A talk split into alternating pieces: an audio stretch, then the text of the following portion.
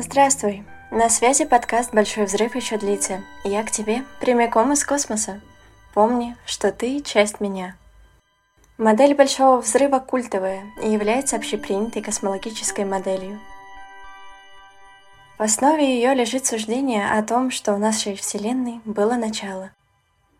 Она родилась около 14 миллиардов лет назад, продолжает рождаться, расширяясь, и продолжается Большой взрыв – то самое, что положило начало.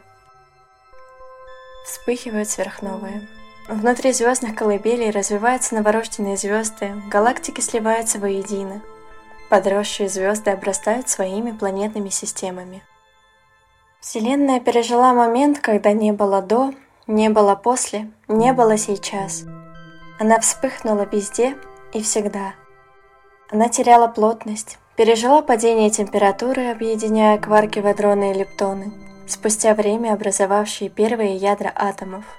Электроны хаотично кружили отдельно от ядер и сталкивались с фотонами, не позволяя свету проникнуть во Вселенную. И лишь спустя 300 тысяч лет, как бесконечно много это для человеческого века и как бесконечно мало для космоса, Температура ее опустилась настолько, что электроны наконец смогли присоединиться к ядрам атомов, выпуская фотоны, тут же летевшие также везде. Процесс становления Вселенной прозрачной для света получил название рекомбинация и преследует нас в виде реликтового излучения по сей день. Усилиями астрономов человечество познало однородность реликтового излучения. Процесс расширения Вселенной и сквозь века продолжает тянуться к своему созданию. Красной нитью через всю историю астрономической науки проходит мысль, что мы всегда стремились познать самих себя. И тот исполинский процесс, проводивший нас к нам. Американский астроном Карл Саган однажды сказал «Ты — это способ, которым космос познает сам себя. В масштабах Вселенной мы все равно без боязни, с детским любопытством тянемся ко всему неизведанному, как дети тянутся к своей матери. И Вселенная с ее грандиозным началом — наш родитель. Большой взрыв все еще длится, и мы — его часть. Я не исключение. Меня зовут Женевьева, я появилась в этой вселенной в 2003 году а через шесть лет после впервые задумалась о том, чтобы стать астрономом. В детстве у меня были стопки красочных энциклопедий и детских журналов о космосе, затем я получила свой телескоп, а летом на юге, раз за разом проходя мимо местного астронома, просила его посмотреть в небо через окуляр его телескопа. На переменах громко вещала одноклассникам о звездной эволюции, еле-еле выговаривая фамилию датского астронома Эйнара Герцшпрунга. Мой подростковый период пришелся на увлеченное чтение научно-популярной литературы и просмотр роликов на Ютубе, а затем перерос в окончательное карьерное решение стать ученой и астрофизиком. И сейчас, на двадцатом году в своей жизни, я стремлюсь к тому, чтобы передать хоть частичку своей любви к космосу и всему существу науки, окружающим меня людям и тем, с кем мы просто встречаемся на жизненном пути. Около года назад появился на свет мой маленький научно-популярный блог, существующий под девизом «Большой взрыв еще длится, и мы – его часть». Блог развивался, терпел изменения, вместе с ним развивалась и я, все чаще и чаще осознавая, что хочу охватить большую аудиторию и все-таки официально предоставлять информацию. Так мой блог вырос в отдельный проект – Лекторий Дев Взрыв, существующий по тем же слоганам.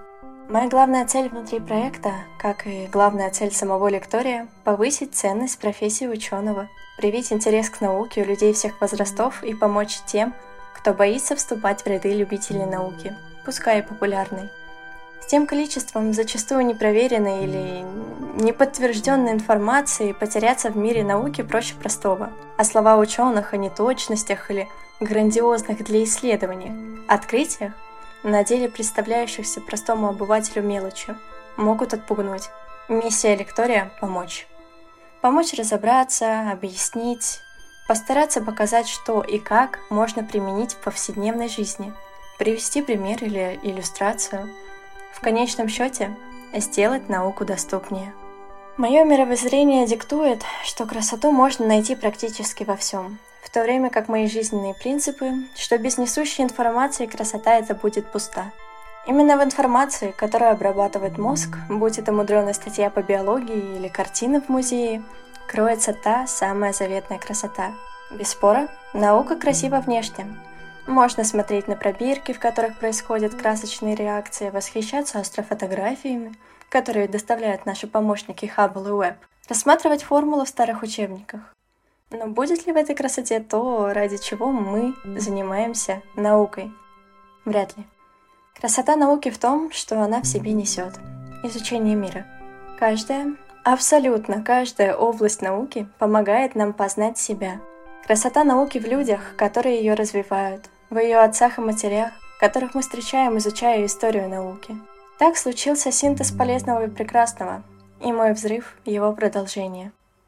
Первой идеей, быстро отправившейся в корзину компьютера под названием «Мозг», было создать именно астрономический лекторий — но существует ли астрономия без математики и физики? Едва ли. А еще она не может существовать без химии, инженерного дела, компьютерных наук и даже без биологии. В итоге я пришла к созданию лектория STEM направления. Общепринятая в Европе и Штатах, постепенно перетекшая в страны СНГ, модель STEM образования включает в себя естественные и физико-математические науки, программирование и компьютерные технологии, а также инженерию. И если миссия лектория — помочь, то и помогать всем. Еще во время ведения личного научно-популярного блога я делила все материалы на категории популярной и академической науки.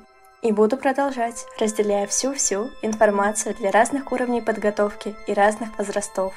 И являясь нацеленной на астрофизику, все-таки подсказывать, как в ней применяема любая из научных областей STEM-программ. А еще у меня очень-очень много планов в сфере научной коммуникации. И помимо повышения своей экспертности в инструментах научной коммуникации, повышения экспертности авторов публикаций, расширения команды и постепенный вывод взрыва в очный формат.